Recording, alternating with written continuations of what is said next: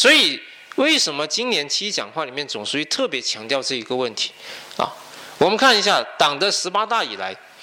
经过我们一系列的这样的一个啊这个反腐的斗争，人民群众对中国共产党的满意程度啊，从原来的百分之八十几上升到现在的百分之九十七。放眼全世界啊，没有哪一个政党的人民的满意度能够达到中国共产党的这个高度的。但是为什么呢？我们能做到这一点啊，就是因为我们始终是把这个初心的问题，把这个人民的问题是放在第一位的。啊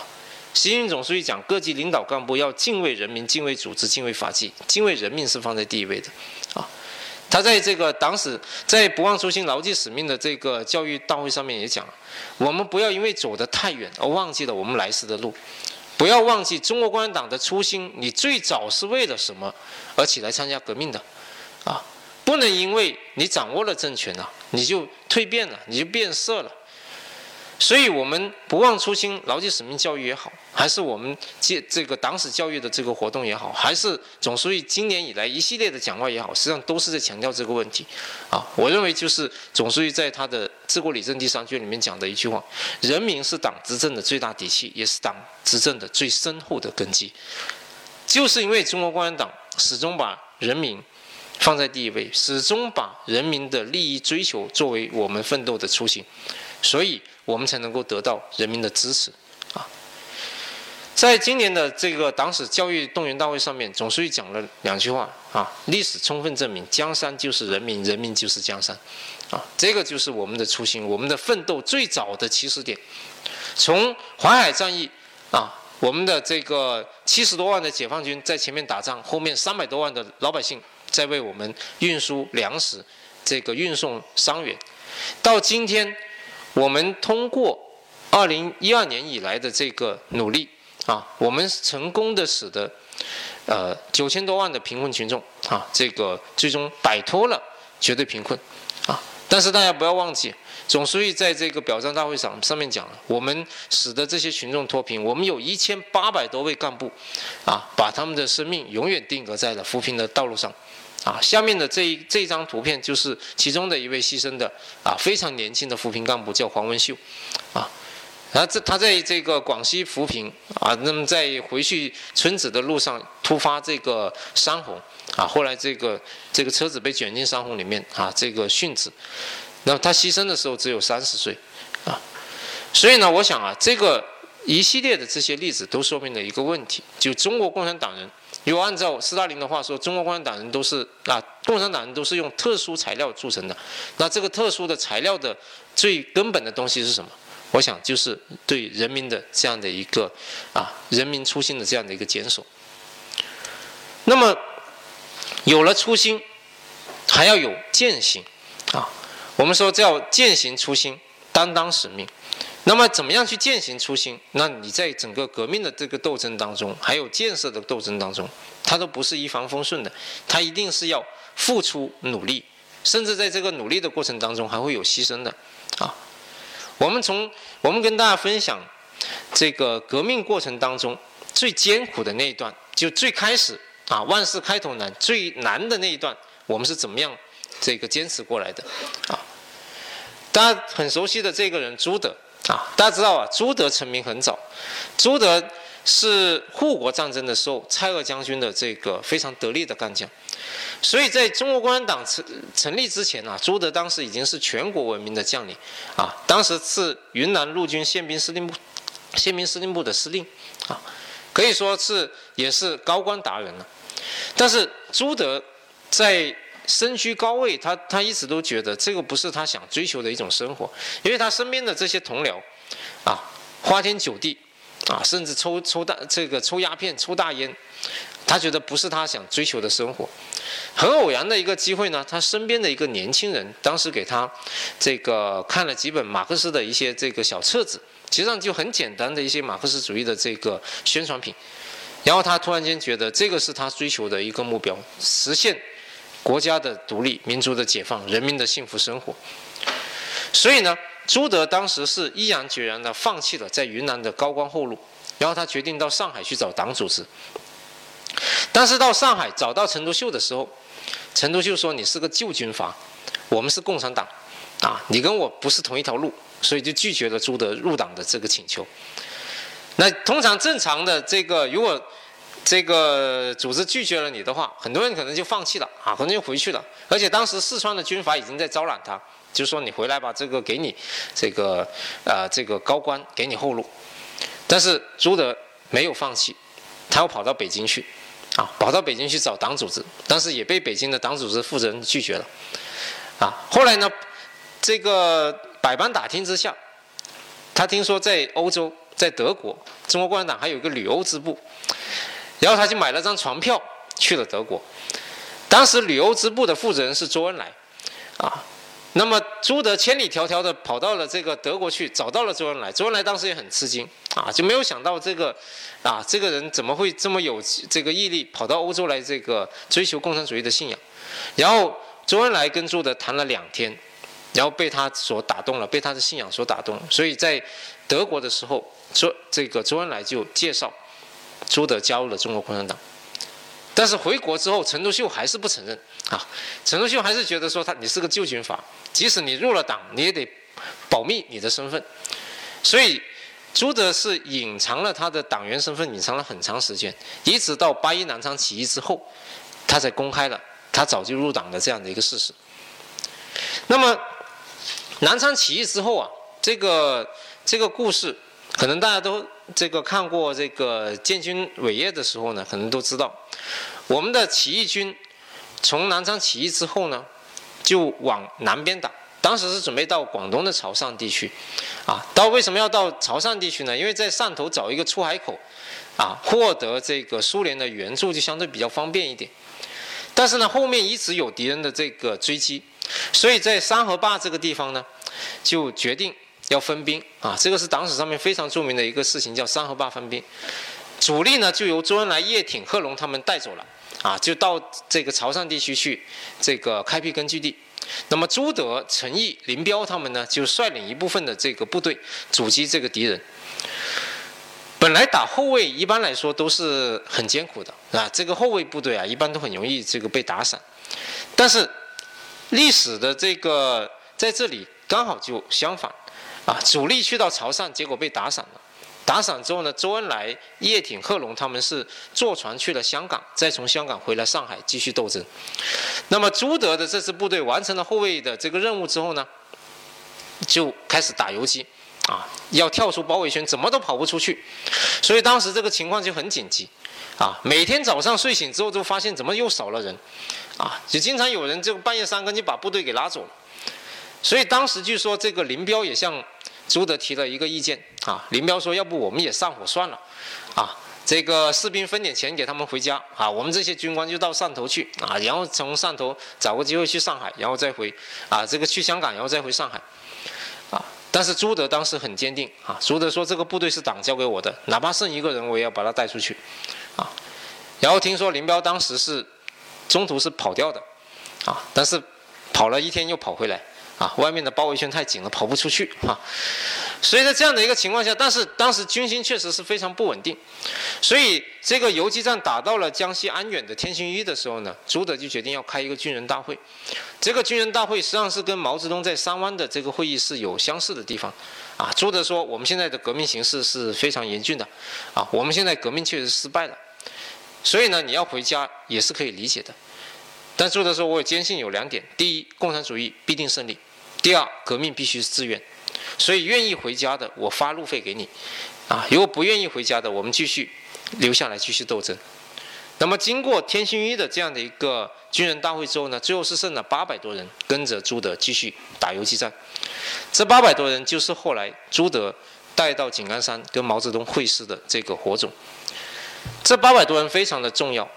啊，因为大家知道，毛泽东带到井冈山的是秋收起义的部队，但是这一支部队大部分是以农民为主体，没有经过太多严格的军事训练。而朱德带到井冈山的这八百多人，全都是职业军人，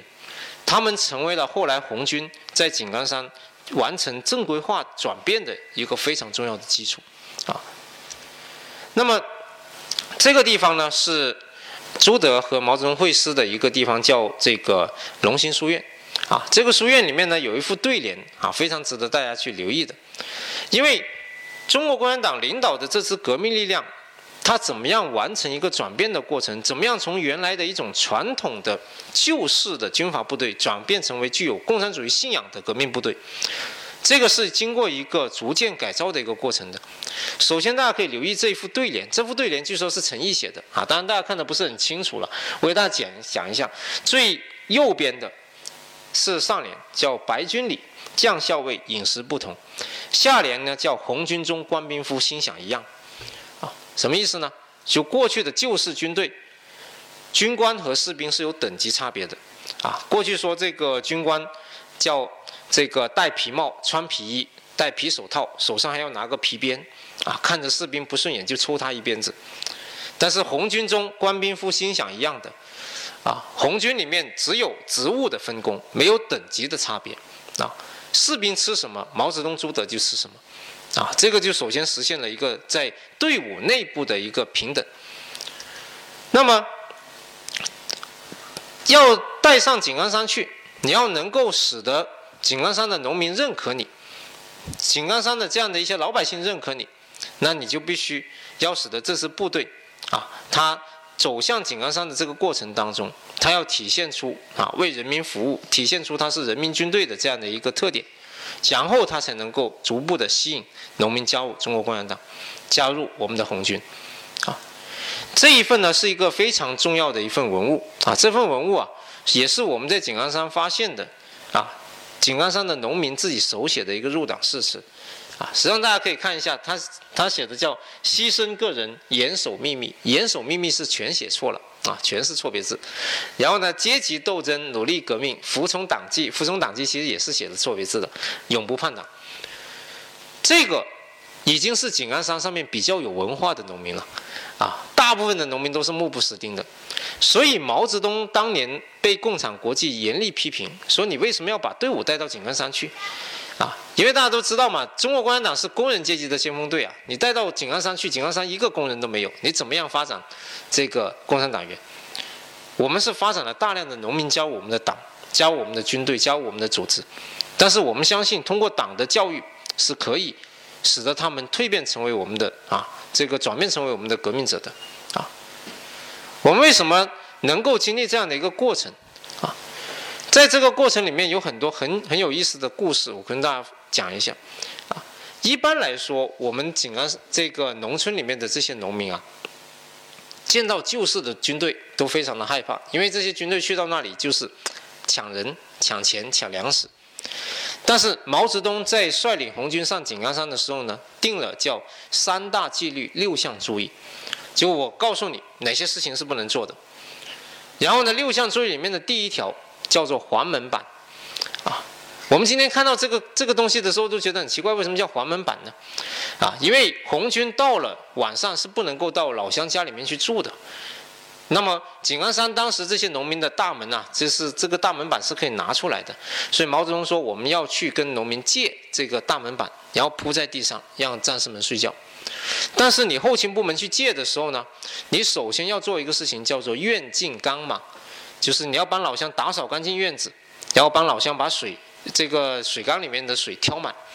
啊，院净缸满之后，再跟老乡客客气气的说，我们战士晚上要睡觉，能不能借你们家大门板，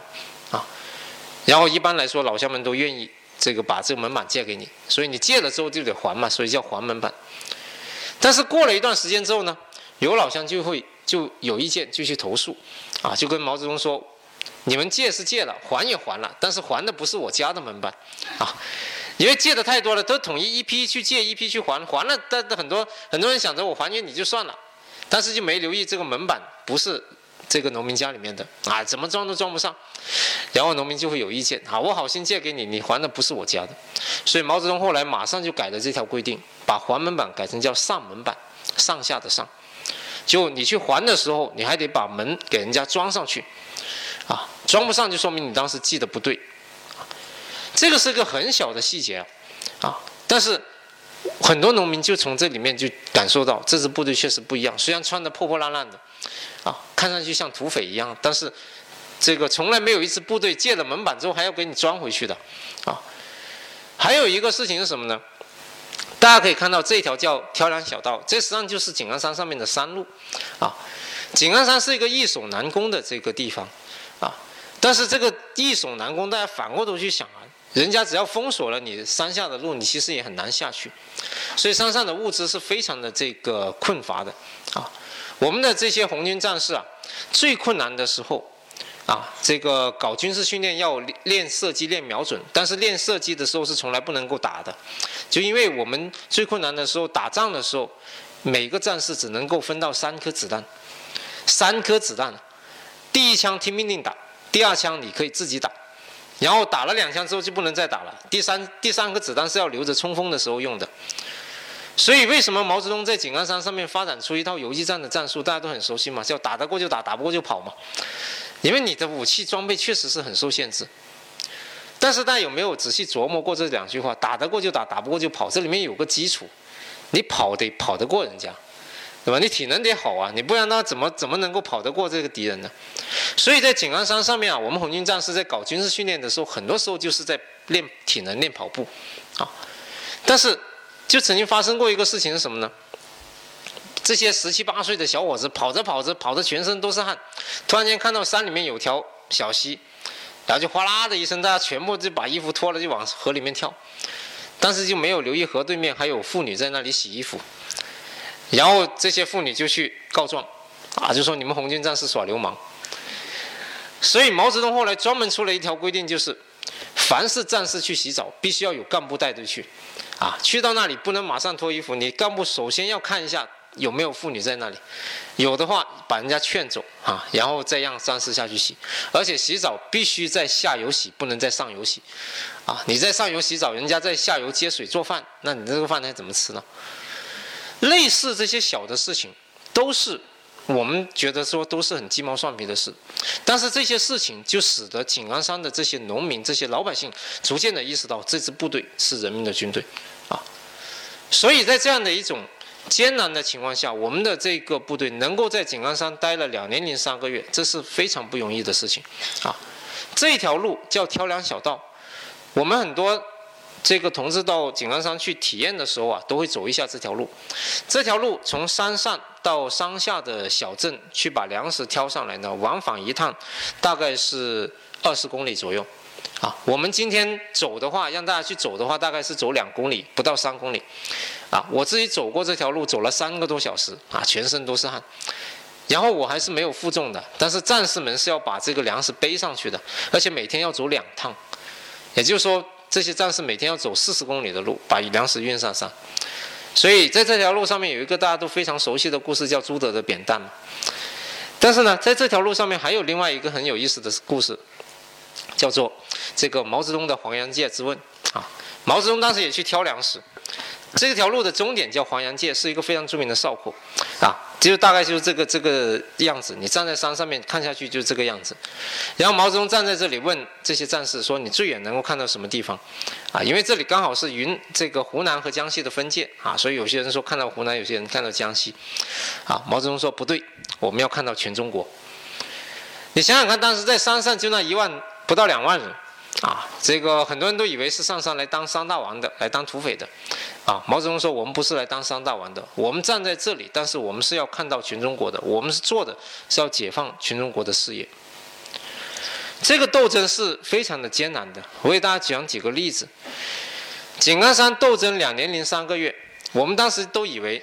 很多都是农民，但是我在资料里面发现。我们在井冈山里面至少能找到十六个大学生，这十六个大学生里面有五个是北京大学的学生，啊，这个当时让我是挺吃惊的，啊，以当时北大学生毕业在城市里面找份工作是完全没问题的，但是他们到山上去参与这个斗争，啊，山上的这个情况有多艰难呢？大家可以看一下这个这个红色的这个袋子啊，叫识别袋，也叫牺牲袋。啊，因为我们当时红军穿的衣服跟军阀穿的衣服差不多，所以为了辨认敌我，当时打仗的时候呢，都要在脖子上绑一条这个带子，叫牺牲带。当然，你绑，如果你拿到家属拿到这条带子，就意知道意味着就是已经牺牲了。我们这这条带子啊，这条这个文物也是当时井冈山的一个刺猬队的队长牺牲之后，他的太太把它保存下来，啊，后来解放之后交给了国家。所以当时这个斗争的激烈的程度是我们今天是很难想象的啊！我给大家看一个数字：井冈山两年零三个月，在这两年零三个月里面牺牲了四点八万多人，但是我们今天能够找到有名有姓的只有一万五千七百四十四个人。这一万五千多个名字全部刻在井冈山烈士纪念馆的一个房间里面，四面墙密密麻麻全是名字。但是我们有三万多个人名，三万多位烈士是不知道他们叫什么名字，也不知道他们是什么家庭背景。包括这一万五千多位烈士，我们也仅仅是只知道名字而已。啊，平均每天五十七个人牺牲，啊，这个是一个非常高的一个牺牲的比例的。啊，然后呢，在这牺牲的。烈士里面，这里是一个，也是井冈山的一个革命的遗址。这个是中国工农红军的第一所医院。这个这个是解放之后重建的，啊，当时这个医院呢已经是被烧毁了，它是完全是由竹子打起来的。井因为井冈山后来的军队人数太多了，我们待不下那么多人，所以毛泽东和朱德他们就决定把部队带下井冈山进行转移。但是这一支部队啊，这个红军医院因为都是伤员，所以没有办法走。所以红军走了之后呢，国民党部队当时花了三千块大洋，买通了井冈山的一个猎人，问他说怎么样能够上山，然后这个猎人就带了一条路从医院后山上来。然后包围了医院，医院当时大概有接近四百个人，连医生、护士、伤员。那么国民党就把他们全部赶到了前面这一块，就现在站立的那个位置。原来前面全是水田，然后四面架起机关枪，就要求他们，你们必须要告诉红军去了哪里。说了的话就把你们放走，但是不说，你们全今天全都死在这。这。三四百人没有一个是供出红军去了哪的，结果全部被枪杀在前面这块水田。那么井冈山的这些老乡们是冒着生命的危险，在晚上把这个地方进行了把烈士的遗骸进行了掩埋。那么到了解放之后呢，当地的人民政府才把烈士的遗骸给取出来，然后移到了旁边做了一个红军的烈士墓。啊，这接近四百人里面，我们今天能找到有名有姓的只有十八个人。这十八个人当中，还有一个是十四岁的小孩啊，是一个医生的儿子。但是其他的烈士我们都不知道他们叫什么名字啊。所以斗争是非常残酷的一个过程，是一个非常艰难的一个过程的啊。像长征的过程当中，大家都知道，今年总书记也去了这个地方——湘江战役纪念馆。啊，红军从苏区出来，八万多红军战士过了湘江，牺牲了一半，就剩下三万多人走上长征之路。啊，前几年央视有一部电视剧，我不知道大家有没有看过，叫《绝命后卫师》。这个主力过了湘江之后呢，要留下一支部队，留在湘江对岸阻击敌人。这个任务就留给了陈树湘，他所率领的三十四师。啊，陈树湘接到这个任务的时候，就知道这个这个肯定是全军覆没的，因为桥已经被炸断了，部队是过不了湘江的。然后呢，全部周围都是敌人。但他们是要阻击敌人，所以呢，陈树湘率领这支部队是完成了这个阻击的任务，但是代价非常大。这支部队最后只有十几个人，通过各种方式，啊，逃出了包围圈。陈树湘当时在战斗的过程当中是吸这个腹部中弹，然后昏迷了，